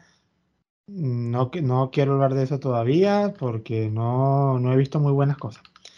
Pero la primera fase, pero en la tercera fase empieza con ah, Capitán América Civil War. Yo fui un gran fan de Civil War, leyendo los cómics y todo ese tipo de temas. Yo lo único que puedo decir de Civil War es que esto pareció una guerra de almohadas. O sea, la, la, verdadera tensión que debió haber ocurrido no pasó nunca ahí. Esto fue como una pelea entre amiguitos, no pasa nada, todo bien. Y el Capitán América obsesionado con Bucky. Ay. Aquí ya el bromance pasó a otro nivel, ¿me entiendes? Ya pasó como, no sé, como que... Yo no era, yo no era, yo no era Team Capitán América. Y no, le y, no, y no le tenía odio ni nada. Pero me estaba causando ya demasiada molestia la obsesión con Bucky, pana. Sí, sí, sí. Fue. Eso como que es el punto vista de Steve Rogers. No se sí. metan con Bucky. Sí, pues, o sea, Bucky, Bucky mi todo, o sea, una cosa así. Te revelan hasta todo lo que hizo y él así como que, no me importa. Yo lo sigo defendiendo. No, pero mató a los padres de Tony Stark. No importa. Yo diría que uno de los, metiéndose en la película, pues, en, la, en, la película, uno de los mayores fallos de Steve, ok, es entendible que, que Bucky es eh, es como un nexo que le queda a su pasado, es la única persona que queda de su pasado, ¿eh? Y de hecho, en su pasado era como su hermano, pues. Era una de las personas más importantes que él tenía, el que siempre creyó en él, el que era como su hermano mayor. Pues. Pero lo censurable de, de aquí, de la actitud del Capitán América, es su absoluta falta de empatía con, con Tony. O sea, ok. A Tony lo acabas de conocer, entre comillas, pero es también tu amigo, coño, entiéndelo. O sea, este tipo mató a sangre fría a sus padres. Ten un poco de empatía con, Capitán, con, con, con Iron Man. Y eso a Capitán América le sabe, pero a nada. Porque olímpico se lo pasó. No le importó nada los sentimientos de, de, de Iron Man. Sí, no, por eso. O sea, eh, ahí es donde yo digo que es la parte de mi molestia, como que no, pero es que Bucky es Bucky. Y vamos a darlo así. Tampoco así, pana. No, y también el hecho de que Bucky como personaje te deja entender que él se siente culpable por lo que hizo y que él quiere pagar por las consecuencias de lo que hizo. él, él, entiende que no era él mismo, él entiende que no era su voluntad, pero él como hombre entiende que es su responsabilidad y que él tiene que pagar, pero Steve no lo permite. no permite que él asuma su responsabilidad. Siempre en toda la película lo trata como un niño. Sí, pues, papito, tú no hiciste nada. Es que tú no estabas consciente el momento cumbre de la película es cuando sale este Spider-Man. Y desde el principio no me gustó. Creo que no me gustó. Bueno, de, ahí, vamos a hablar lo que se viene más adelante. Bueno, Civil War, puedo decir que como que 50 y 50. Tiene algo bueno, tiene algo malo. O sea, no, no cumplió mis expectativas, ¿no? Pero tampoco es que sea una película detestable. O sea, se, deja ver, la película se deja ver, pero, pero no sé. O sea, creo que el tema de, Steve Rogers es lo que más me incomodó. Luego ese mismo año salió Doctor Strange. Me encanta Doctor Strange. Doctor Strange, manitos arriba. Yo me gusta mucho incluso el casting, Benedict Cumberbatch como el Doctor Strange. Creo que perfecto. Qué tipo tan extraño, ¿verdad? Tiene una cara muy extraña. Sí, tiene una mirada así toda penetrante, así toda loca, ¿no? Y perturbadora. Sí. Pero realmente que bien le quedó el papel, le quedó perfecto, perfecto, perfecto, perfecto. No, de la película de Doctor Strange, este, me, me gustan mucho sus inicios, o sea, es, exactamente como, como la película animada, ¿no? O sea, porque Doctor Strange tiene una película animada que, bueno, incluso un poco más cruda, pero por ahí se guiaron por los mismos pasos, ¿no? El tema de eh, cómo era él, eh, todo ególatra, el accidente que tiene, su recuperación, su inicio a, la magia. Todo eso me pareció muy bueno, de la realidad. El viaje de Stephen Strange es como una reminiscencia del viaje de Tony Stark fíjate que Tony al principio no era una buena persona. No. El Doctor Strange tampoco era una buena persona. Y ellos tienen que pasar por un gran sufrimiento para transformarse. La diferencia está en que Tony, ok, él sufrió, pero Strange sufrió más porque él realmente tuvo que pagar un precio y él pierde lo más valioso que poseía, que eran sus manos. Sus manos quedaron prácticamente deshabilitadas. Él ya no puede hacer, yo creo que él no puede escribir. Yo creo que el Doctor Strange, él no puede escribir. Tiene las manos, pero son como un adorno. Exactamente. E-, es doloroso y, y, cómo le cuesta aceptarlo. Le cuesta, le cuesta mucho aceptarlo, la pérdida. Claro, porque para él sus manos eran su todo. Es correcto. Pero la película en sí, bueno, se desarrolla muy bien. Me gusta mucho también el final de cómo cómo le hace la jugada a Dormammu. Wow. Que lo encierra en el bucle. O sea, esa es la manera más inteligente que es donde digo yo, eh, con, las previas, con las películas previas esas de, de, de, los Cuatro Fantásticos, de que pusieron a Galactus como una nube de humo. Entonces tú, tú ah. decías como que, ¿cómo vences a Galactus, no? Aquí pasaba lo mismo, tú te preguntabas, ¿cómo vences a Dormammu? Porque Dormammu también es, un, es una entidad demasiado poderosa. Y la película se, inventa, se lo inventa muy bien. En cierta manera lo venció con humor, ¿oíste? Sí, por eso. Un humor muy negro. Lo viene, lo encierra en un bucle, ahí lo dejó. Entonces le dice, ¿te quieres quedar en este bucle o me vas a dejar ir? Está listo. Dormammu entiende la, eh, la, la realidad del asunto y eso se queda. O sea, fue una manera muy inteligente de lidiar con un enemigo demasiado poderoso. ¿Sabes un personaje que no me gustó? ¿Cuál? El, el amigo, el, el, mago que lo llevó. ¿Cómo que se llama él? Uy, se me olvida. ¿El mago que lo llevó? ¿Te acuerdas que el primer mago que él conoce, al final se vuelve malo? Ah, ok, Mordo, dices tú. Mordo. No me gustó mucho ese personaje. O sea, no empaticé mucho con él, pues. No es como mm. uno de esos magos, esos magos, uno de esos malos con los cuales tú dices, oye, qué simpático este malo, ¿ves? Así como cuando ves a Loki, qué simpático es Loki. No, este es como tan intransigente. Bueno, claro, en, este caso, bueno, más bien intentan como tapar el tema de Mordo, ¿no? Porque en la película animada, Mordo es como, como el siniestro de, de, de, de Linterna Verde. Desde que tú lo ves, tú sabes que el tipo es malo. Pues. Bueno, sí, es verdad. En la película animada tú ves que Mordo estaba directo a traicionar a, al gran maestro y todo eso. E incluso lo mata y todo. Me gustó mucho el ancestral. También. Me gustó mucho el papel.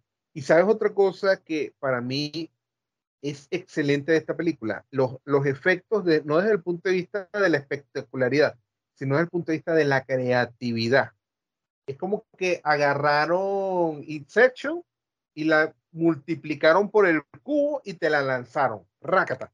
Y qué bien quedó aquella mandaras así, mandalas hechas de, de la geometría fracturada de las dimensiones. Es un efecto fantástico. Me quedé viendo las eléctricas hasta el final para terminar de ver todos los efectos de las mandalas. Sí, sí. No, de verdad que fue un detalle muy bueno. Muy bueno. Pues manitos arriba con el tema de Doctor Strange. Luego después, luego después de allí, al siguiente año, sacaron Guardianes de la Galaxia Volumen 2. Es buena, pero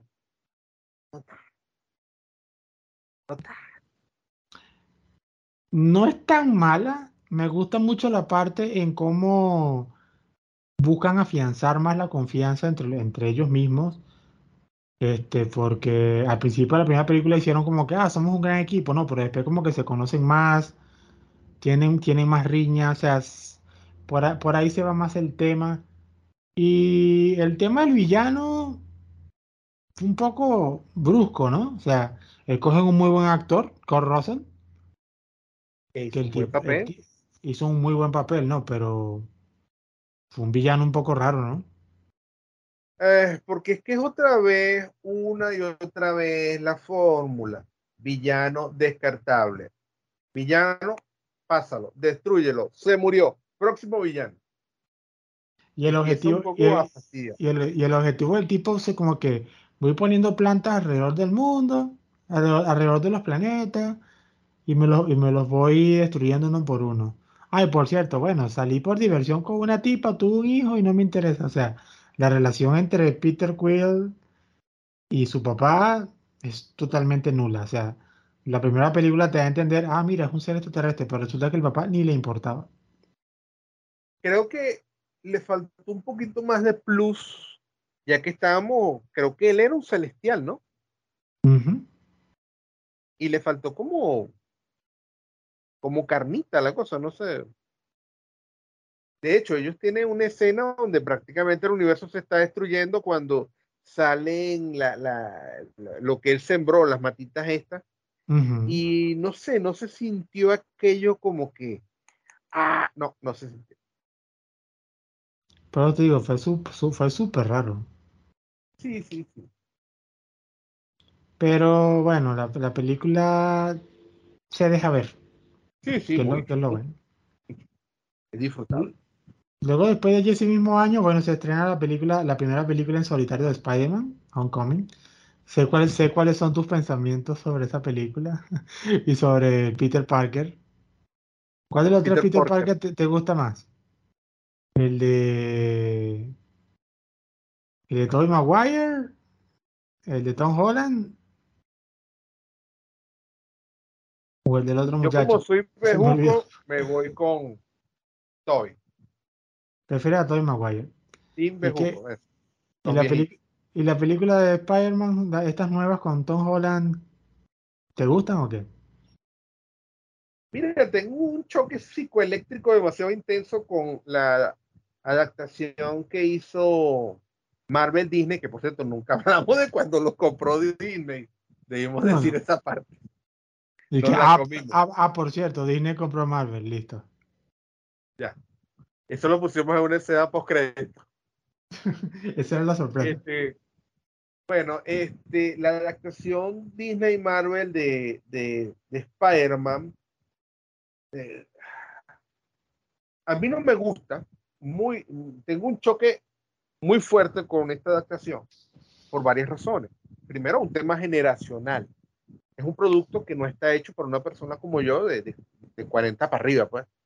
No está hecho para mí, es un producto hecho para los niños y los adolescentes de ahorita no tengo empatía hacia sus características. Me chocan demasiadas cosas del rediseño. Lo primero que me choca, pero absolutamente, es esa forma de Tony Stark eh, como que tiene un cachorro y el cachorro se llama Spider-Man, ¿me entiendes? Y es como que le dice, Spidey, ven, y bien o sea, no me gusta, no me gusta esa dependencia eh, rara, padre adoptivo, mm, posesivo, agresivo que tiene no, este, Tony con, este muchacho. Eh, no me gusta su, su, alegría de vivir, de soy un pequeño cachorrito que acaba de nacer, no sé nada, tienes que enseñármelo todo eh, es como un personaje tan dependiente de lo que hagan los demás. ¿Me entiendes? Es esa escena de los Vengadores cuando le lanzan el frisbee y sale y agarra el frisbee.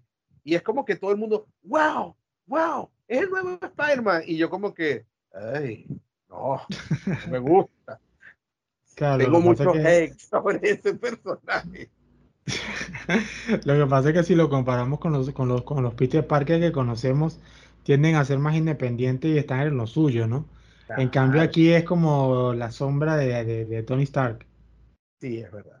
aquella búsqueda desesperada por tener un modelo, ¿no? Un role model. No creo que debió haber sido la opción más inteligente.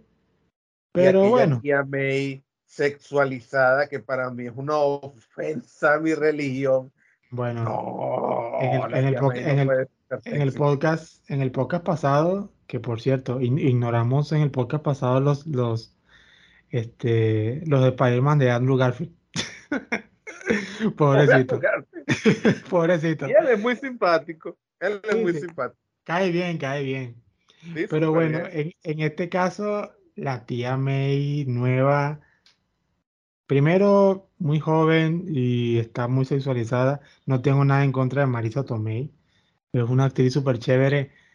Pero no entiendo, ¿no? Eh, el, por qué pusieron una tía May así, tan liberal y todo. O sea. Y el tío Ben, que brilla por su sexo. El tío Ben ni por allá. Oye, y nunca hablan del tema de quiénes son los papás de Peter, ¿verdad? No. En ninguna de las Eso como que no pasó. No. Los papás de Peter siempre quedan fuera del tema. y aquel eh, Harry, que por cierto, el gordito no se llama Harry Osborn, ¿verdad? ¿O sí? No, no, no, no. Pero él no es Harry. No. ¿Quién es Harry? En la, Osborn no ha salido. en la nueva de Spider-Man, Ah. no. Qué loco eso, ¿verdad? Ujú. Y la Jane que no es Jane Ah, sí, Michelle, ya no es Mary Jane. Lo que pasa es que, que están en la bola. a- así como hasta- que, ay, hasta- ¿sabes que ah, Mary Jane no es Mary Jane? Toma, pum. ¿Por qué te quieres burlar de mí? Lo que pasa es que aquí estamos metidos, hay como una fusión entre el universo donde Peter Parker y el de Miles Morales, que es el, Ah. que es el siguiente Spider-Man. Entonces hay una mezcla allí toda rara, ¿no? Pero la película, bueno, tiene, tiene lo suyo, o sea, tampoco es una película tan mala. No es para mí. Bueno, ¿Cuál es el La- primer malo? Por cierto, que ya se me olvidó. el, buitre, el buitre, Olvidable. el buitre. Ah, el buitre. Que fue protagonizado por, entonces que fue cuando descubres que- que tu peor enemigo es tu suegro. Ay, y te das cuenta que tu enemigo fue el primer Batman. Bueno, el primer, Además. el, primer, el primer Batman no, o sea, el primer Batman de las películas de Tim Burton. bueno, el primer Batman. Bueno, sí, no, no contemos a Adam West. Eso no pasó. Este, bueno, pero luego de allí, pues nos, nos vinieron con Thor Ragnarok. Me encanta Thor Ragnarok. Bueno, yo aquí tengo que decirte que no estoy tan de acuerdo. Pelea de cuchillos, Luna. Pelea con cuchillos. Guerra a muerte con cuchillos. Parece que vamos a pelear con cuchillos. Este, no sé, Thor Ragnarok me parece así como una mezcla que todo, todo querían ponerlo como humor. Lo que sí rescato es la villana. Es muy buena. La villana ha sido muy buena. Yo sí soy un gran fan de Kate Blanchett. Esa tipa actúa, hace lo que sea. Definitivamente Kate Blanchett puede actuar en lo que le dé la gana. Esa mujer le pones cualquier papel y lo hace. Vamos a hacer Pero- un experimento. Tú dices lo que no, no te gustó y yo digo lo que sí me gustó. No me gustó que todos se lo tomaran como un humor. Eh, no me gustó el tema de la Valquiria. Y una vez más el tema del humor. Una Valquiria borracha que se desmaya a mitad de camino. Creo que más que todo es, es- es ese tema. De que quisieron meter, qui- quisieron meter como que demasiado humor. A pesar de que era el tema del Ragnarok, ¿no? Incluso hay una escena de, de Bruce Banner que cuando se va a convertir en, en Hulk dice yo me encargo de todo y cuando se cae no se transforma y cae de, cae de lleno al piso. O sea, tú dices, ¿es tan necesario ese tipo de humor? Hay una historia pequeñita que tendríamos que aclarar acerca de este personaje, ¿viste? De, de Hulk. Es una historia metareferencial que está pasando ahorita con este personaje. Ok. ¿Qué fue lo que te gustó de Thor Ragnarok? ¿Qué me gustó de Thor Ragnarok? Bueno, me encanta la música. Me encanta Ok. aquello de eso lo debes hacer tú mejor que yo. Ah. Me encanta cómo le quedó la música. Me, me gusta Ah, la música de, de- de- la- la de Led Zeppelin. Sí, sí, sí, me encanta cómo combina. Me gustó mucho porque, claro, yo soy muy dado a esa estética de Thor. Me gustó mucho cómo ellos reflejan esa relación de hermandad de Thor y Loki. Fue como una catarsis para ellos y para uno, pues. Eh, O sea, hay como un amor, un amor rudo que hay entre ellos dos, pero que es un amor, pues, o sea, eh, realmente en el fondo se ve que Loki sí quiere a Thor. Muy en el fondo Sí. es su hermano, pues. Y ellos tienen como muchas, muchos, muchas historias juntos, muchos chistes. Esa parte cuando ellos dicen, no, yo no quiero hacer ese plan, es humillante. Y el otro dice, pero si te encanta, no, no me encanta, es horrible. Y lo hacen. me gusta esa parte. Me gusta esa, esa sensación que a pesar de que sí es verdad, la película es muy cómica, esa sensación de tristeza cuando se destruye Asgard, que físicamente ese escenario, ese, ese escenario de Asgard es una de las cosas que a mí más me ha gustado de todo lo que es, es Marvel. O sea, para mí me encanta cómo se veía Asgard y ese momento cuando Surtur destruye Asgard, que le meten humor. ¿Te acuerdas? Aparte, bueno, pero los pilares están, podemos reconstruirlo y ¡pum! se destruyen los pilares. Ah, bueno, ya, ya no podemos reconstruirlo. Y que ya fue. Ya fue. Sí me gustó, sí me gustó. Me gusta mucho esa escena, esa última conversación de Odín con sus hijos. Ah, sí, no, esa parte sí, fue muy buena. Sí me gustó. Eh, eh, eh, es cómica, sí, pero también es una película un poco sentimental, ¿oíste? La de Thor Ragnarok. Y me gustó mucho esa estética de aquella, la ciudad, ¿cómo era que se llamaba el asteroide loco donde ellos estaban? No, no, no, de ese sí no me acuerdo el nombre. Eh, ¿Cómo era el, había, estaba lleno de unos portales y que los portales eran como unos, unos remolinos gigantescos y el más grande se llamaba el, el culo del diablo, algo así. Y entonces tenemos que meternos por ese, por el culo del diablo. No habrá otro, no, es ese, el culo del diablo. Ah. Sí me gustó, sí me gustó. La disfruté mucho. Fue como que agarré el cerebro, apagué los breakers, y a disfrutar la película. Y déjate llevar. Déjate llevar. Aquella parte cuando sale Paul desnudo y, y, y Thor dice, oh, no, no quiero ver eso. no, sí. Por eso digo, o sea, tiene como que un exceso de comedia, pero bueno. Vamos a, vamos a darle un punto ahí positivo a la cosa. Luego, después de allí, el siguiente año se estrena Black Panther. Inclusión a millón. Pero me gustó mucho. Sí, a mí me pareció una muy buena película. Sí, me gustó. Me gustó Wakanda, me encanta. No tanto como Asgard. No es una cuestión racial, es una cuestión de que me gusta más Asgard, pues. Pero Wakanda como civilización me gustó mucho. Me sorprende la tecnología que manejan, ¿no? Un poquitico exagerado el asunto de realidad de la tecnología wakandiana. Un poquitín exagerado. Pero bueno. una, una, una, cosa así que deja en ridículo a, a, las otras tecnologías. Así como que, ¿y por qué no usaron esto? Como que los lo, de Wakanda se la saben todas. Pues. Bueno, egoísmo a millón los de la gente de Wakanda. Sí, pues. Este, bueno, la trama no es tan mala, en realidad está muy bueno el tema. El malo se robó la película. Sí. Se la robó tanto que no fue un malo desechable tengo entendido que lo van a reciclar. A mm, pesar de que siguiendo la fórmula lo mataron. Sí, de verdad. Porque es como una fórmula que es que al final de la película tiene que morir el malo.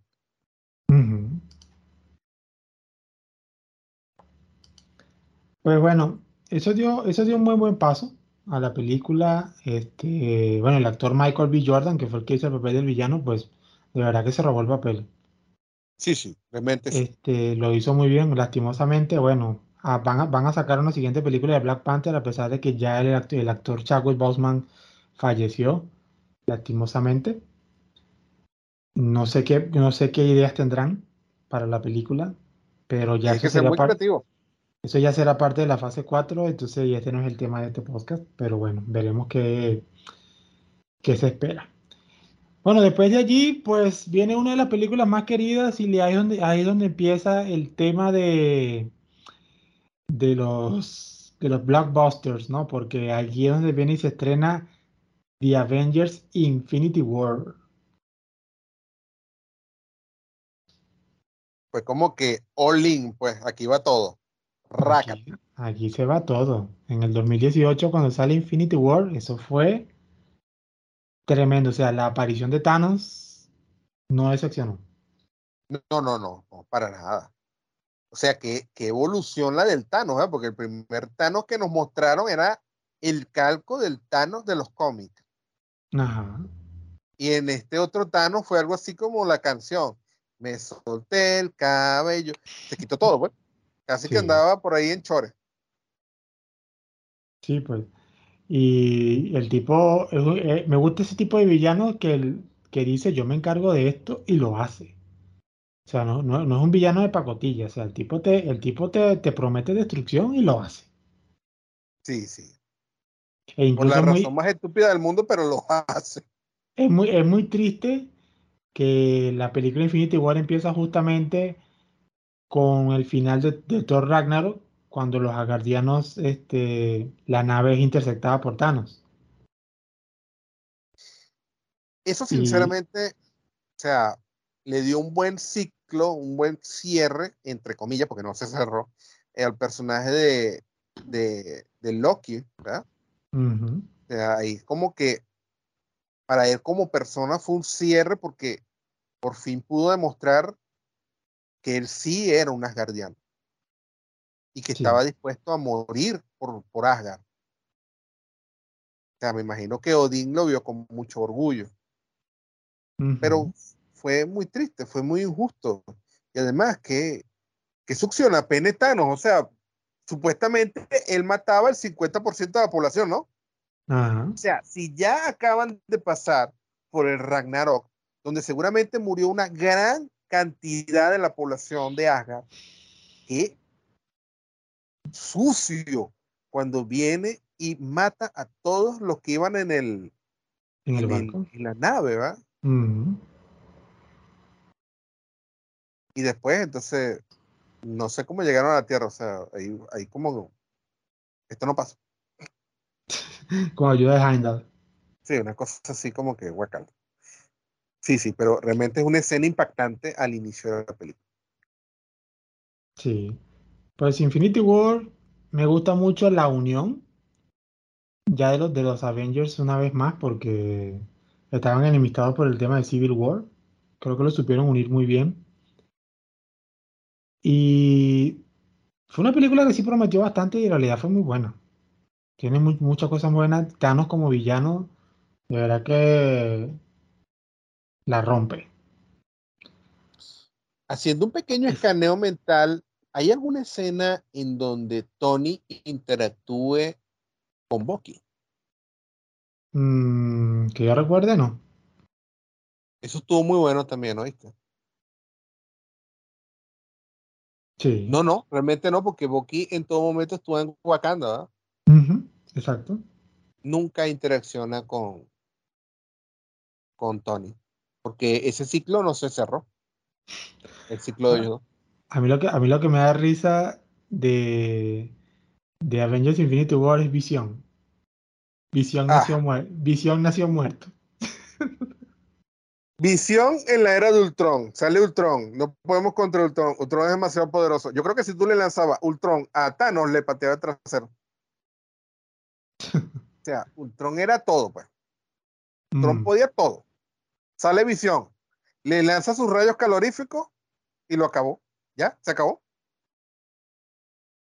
Y es como que, sí, soy ultra, super, mega poderoso. Ultron, sí, sí. O sea, eh, dice Visión, sí, sí. Ok, sí. Normal, pues. Soy lo más poderoso que existe. Ellos te dan a entender que Ultron es el ser más poderoso que existe en el planeta Tierra. Va Ultron caminando con el culo en la calle. Va caminando con, con la bruja escarlata. ¡Ay! ¡Ay! Me dieron en la costilla. ¡Ah! mi punto débil la costilla. ¡Ah! Me morí. O sea, ¿qué es eso? ¿Qué clase de nerfeo descarado es este? No, no, horrible. Se pasaron. Se pasaron. No, no, no. Y el ser, lo único que hace en toda la película es morirse. Por Ese fue su eso, superpoder. por eso digo, Morir. Visión, Visión nació muerto. Fue horrible. Realmente qué espantoso. Cómo salió ese personaje, fue espantoso. Sé que era, ne- que era- sé que era necesario causar la destrucción que Thanos quería, pero había que darle un consejo a Thor. La próxima vez, vuélale la cabeza, compadre, no, no en el pecho. Bueno, realmente sí fue un errorcito. Fíjate le que cuando eres Hajime Saito y Ujú. vas por la cabeza, te equivocas. Y cuando eres Thor y vas por la cabeza, no te equivocas. Ay, referencia de Samurai aquí, tuvo buena, tuvo De buena. pan.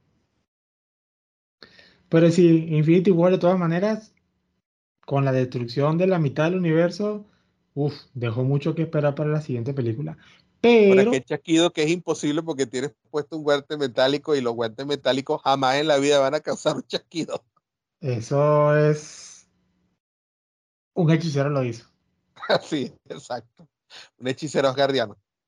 Sí, una cosa así. Luego después tenemos de eso, bueno, hay una película intermedia antes de ya llegar al final de la fase 3. Tenemos El hombre hormiga, la, la 2, ¿no? O sea, Ant-Man and the Wasp, Ajá. Y la avispa. la avispa. Esa película no, me, no la veo mala, pero la villana no sé qué, qué tanto tenía que ver ahí, ¿no? Bueno, lo que pasa es que, claro, es una situación incómoda, pues, ser esa película y estar metida ahí justamente en el medio de esas dos maclones de películas que buscan como fusionarse desesperadamente y hacer una sola cosa y tú estás metido en el medio ahí como que, hey, mírenme, soy una película ligera, es como que, pobrecita, pues. Sí, porque el único objetivo que tenía Ant-Man era que al final se metieran al reino cuántico para después salir en Avengers Endgame. Eso era todo.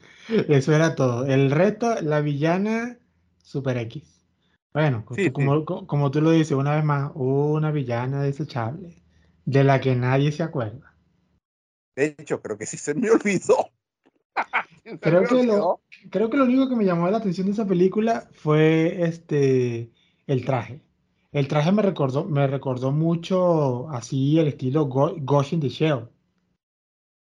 Sí. A mí me Así. gustó cuando se vuelve gigante. A mí me gustaba ese, ese tono de que se volvía como invisible y otro. No sé por qué se- me, me trajo a mi mente fue Ah, Ghost ya in me the acordé, Shell. ya me acordé.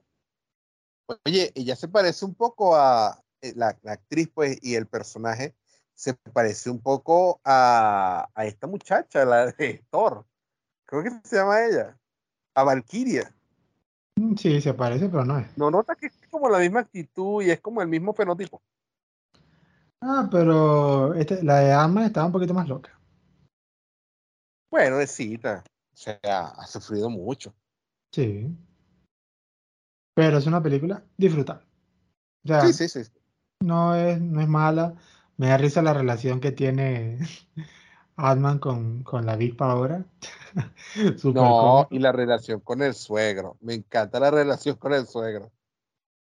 Y bueno, y que y trae, trae- y regresar a la madre al reino cuántico, del reino cuántico. Pero esa escena post créditos te deja así como que, what the fuck. La escena apocalíptico fue, fue súper genial porque te dan a entender que gracias al reino cuántico a él no lo desaparecieron. Ahora, está ocurriendo una cosa tan desastrosa como lo que pasó en, eh, en Game y ellos no se dieron cuenta de nada. No, Qué loco, ¿ah? súper loco. Especialmente porque son panas, ¿no? Son panas de los Avengers. Nadie les avisó que tenía la pelea más importante por el, ¿no? A lo mejor como la pelea era en Wakanda no se sintió. Bueno, sí, puede ser. Puede Puede ser. Luego después de allí tenemos a la Capitana Marvel.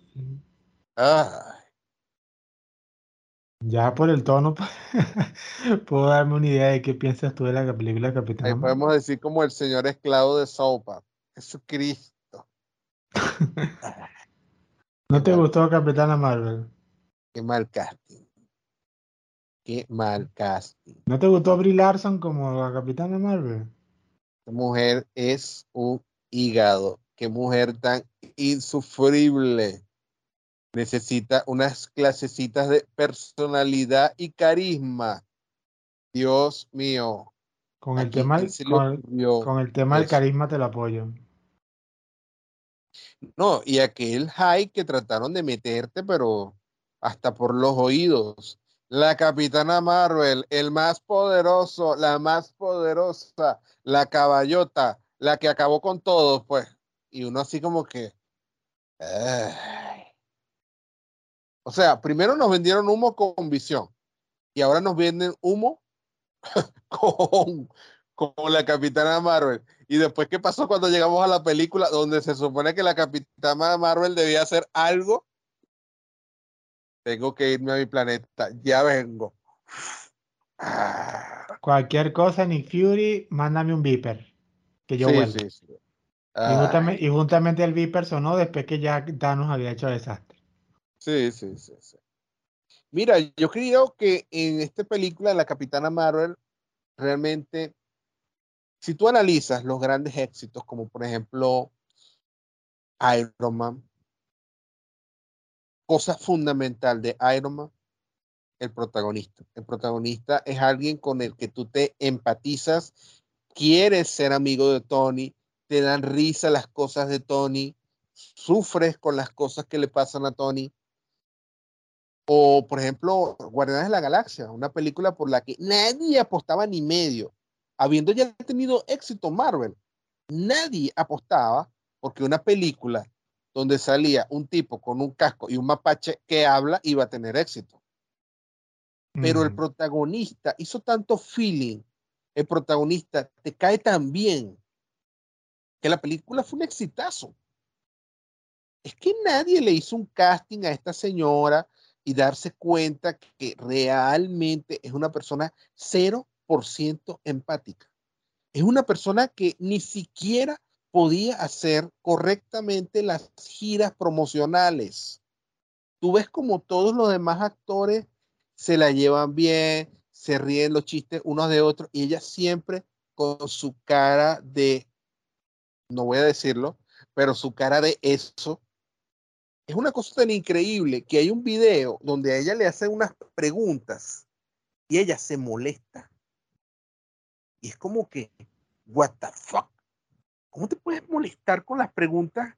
Y, o sea, no entiendes que tienes que enamorar al público, ¿no? Ella se ponía a pelear con la gente. Es un caso donde personaje y actor se fusionan para mal. De mala película. Sí, sí, no. En nada, desde un principio todo el mundo le dio la cosa mal. No, no, no. Esa película nació muerta.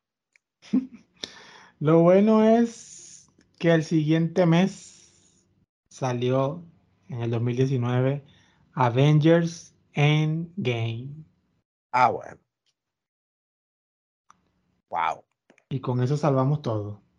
Eso es correcto. Ahí ponemos el meme del Chihuahua. Chihuahua contento y Chihuahua bravo. Aquí Chihuahua está contento. Avengers Endgame me parece un muy buen cierre de toda esta fase. Me gusta mucho el inicio de la película. Por fin podemos hacer una película de Marvel donde podamos pasar cinco minutos sin un chiste. El, el inicio de la película se nota una atmósfera muy deprimente, una atmósfera donde ha ocurrido una enorme tragedia han matado al 50% de los seres vivientes. Realmente se siente la tristeza y la devastación en el mundo. Tú lo ves mucho en los personajes, los que sobrevivieron al chasquido. La mayoría están muy tristes. O sea, están como que ese sentimiento de derrota. Y lo más triste de la película es que el único personaje que no se sentía triste era Tony. Tony había logrado un hogar, una felicidad, tenía una hija, era feliz. Creo que por primera vez en su vida era auténticamente feliz. Y luego cuando ves que al final de la película el principal sacrificado es él, es triste. Pues. Sí. Y es triste. Y yo no estoy muy seguro qué va a pasar ahorita en la fase 4 haber matado al pilar, es Tony.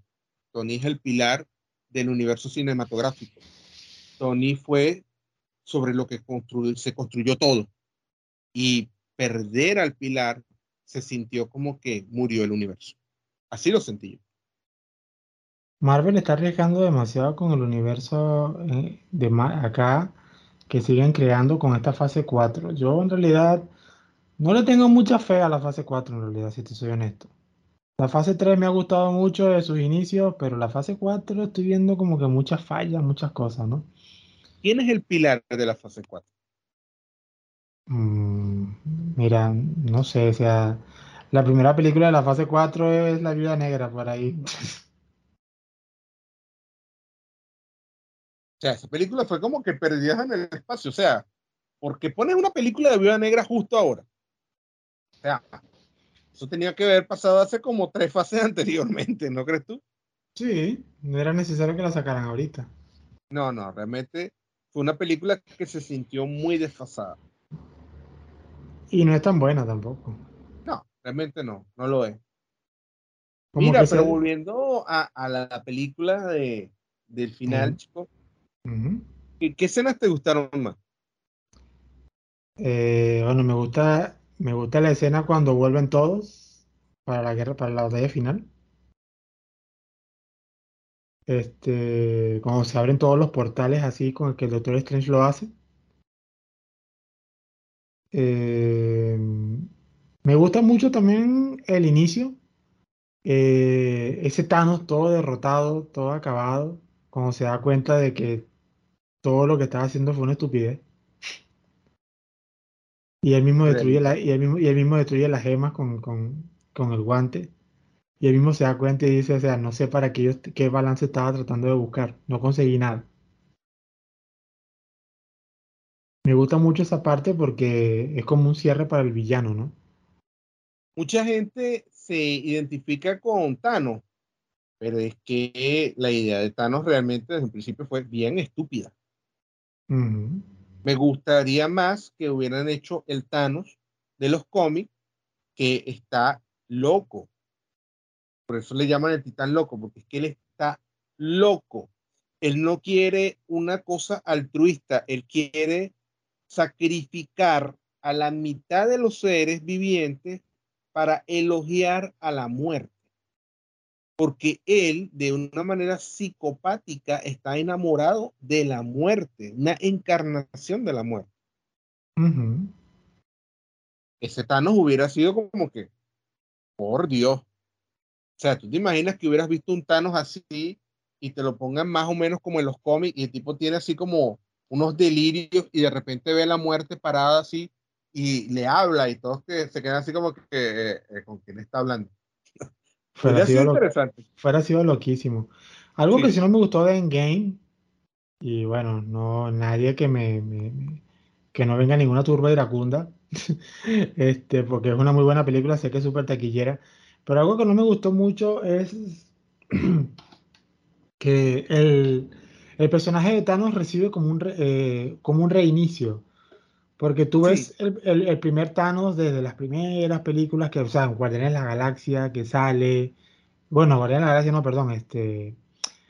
Eh, de esta película, eh, de, de primer Avengers, donde sale, tú ves aquella evolución de Thanos, lo que él va haciendo para conseguir los guantes y todo lo demás. Hace, logra su propósito, se da cuenta de su error. Entonces, para que la película continúe, te mandan a otro Thanos de otro, de, otra, de otro universo, como para que complete ahí. Entonces, pero eso es un Thanos que era como que villano anterior. O sea, es un Thanos que echó para atrás. Hay una involución sí, hay, hay, una involución de personajes. Entonces, eso le quita mucho peso porque los personajes están para que crezcan, no para que retrocedan. Sé que lo hacían. es un personaje más unidimensional, porque fíjate que este Thanos era un personaje con un altruismo retorcido, y luego pasamos al típico personaje de destruiré todo el universo y después yo lo construiré a mi imagen y semejanza. Ese era No me pareció lógico que hicieran eso. ¿Que era necesario para la batalla final? Sí. Pero sacrificaron el desarrollo de muy buen personaje para, para hacer eso. Lo que pasa es que, claro, cuando estamos con, como estamos con el hype, lo dejamos pasar. Pero si lo ponen, pero si nos ponemos a pensar, este, no fue una muy buena idea haber hecho esa regresión con el personaje de Thanos. Bueno, eh, si nos ponemos a ver, como hay, es una película donde hay saltos temporales, ahí eh, toda lógica cae por el piso. Sí, pues. Porque eso, solo piensen que es otro Thanos y ya. Es otro Thanos y ya. Y no pasa nada. Disfruta la película, come más palomitas. Sí. De todas maneras, ganamos mucha plata.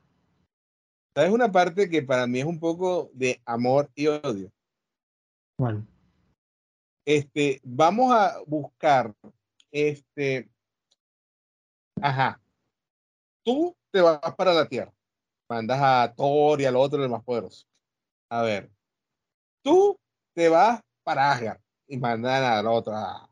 Ajá, conchale, hay un planeta desconocido donde no sabemos qué hay. Ah, ya sé, vamos a mandar a los dos únicos personajes humanos que no tienen poderes. ¿Qué está empezando? ¿Por qué mandaron al planeta más loco a dos simples humanos? O sea, no tiene sentido. No hay ninguna razón para que mande a dos de los personajes que no tienen poderes al único planeta que era realmente desconocido. Y el que necesitamos, y, el que necesitamos conveniente que tenían que ser justamente ahí, porque uno era el sacrificio perfecto del otro.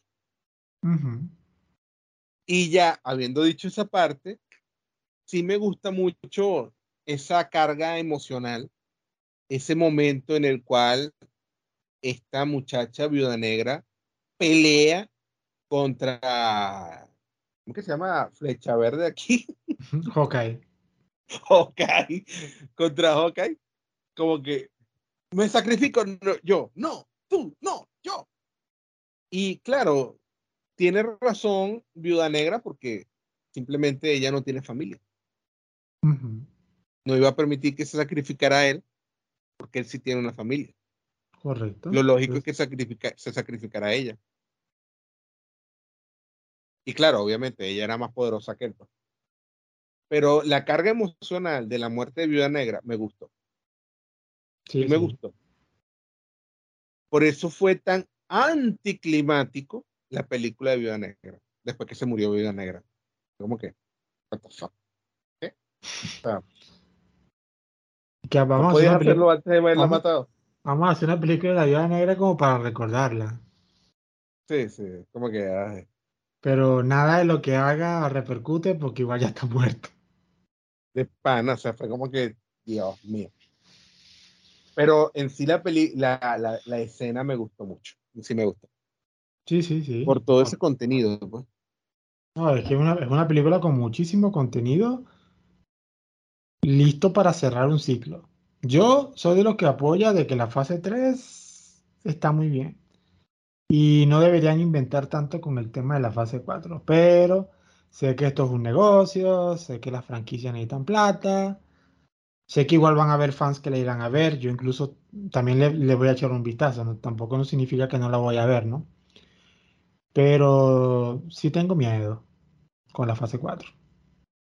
Yo siento que la, la, el universo cinematográfico murió.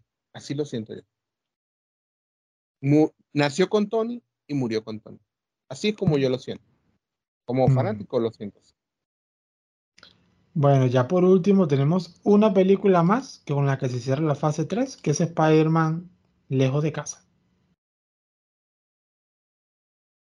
Esa es la de misterio, ¿no? Ajá, esa misma. ¿Tú no crees que en este punto ya la tecnología está como un poco fuera de control? Con el tema de los nanos. sí, sí, desde el punto de vista de los efectos especiales, ya la tecnología es como demasiado mágica, pues. Sí. O sea, no, no, no, no me parece. Ya tú no te sientes como que esa realidad es plausible creo que me identifico más con Asgard, una isla mágica, o con el mapache parlante, que con la realidad que te proyecta este Spider-Man. Es una tierra ya demasiado inverosímil para mí. Para mí, yo lo mm. siento así, es muy inverosímil. Sí, sí. No es una mala película, pero no sé. Aparte de que todo el cuento de voy a entregarle la herencia de Spider-Man, de, de, Iron Man a este tipo, es como que y Pepper Fox y su hija.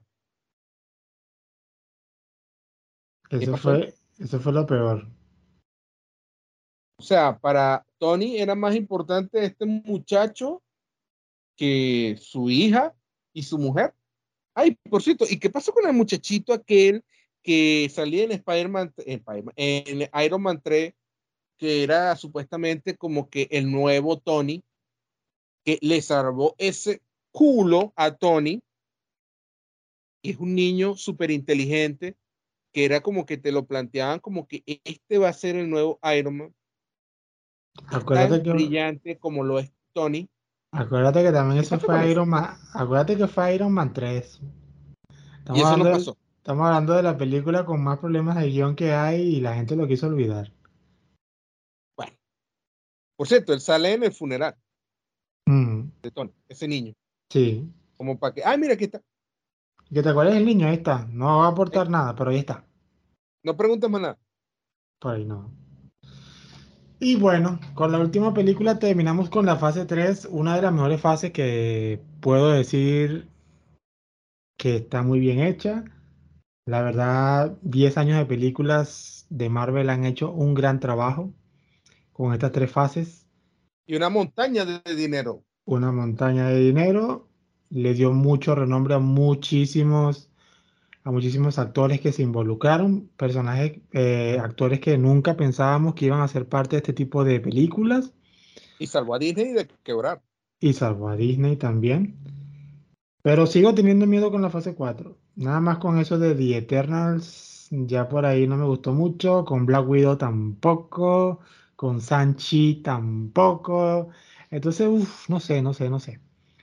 Ya eso será un tema cuando esté más avanzada la fase 4 para que podamos discutirlo como debe ser.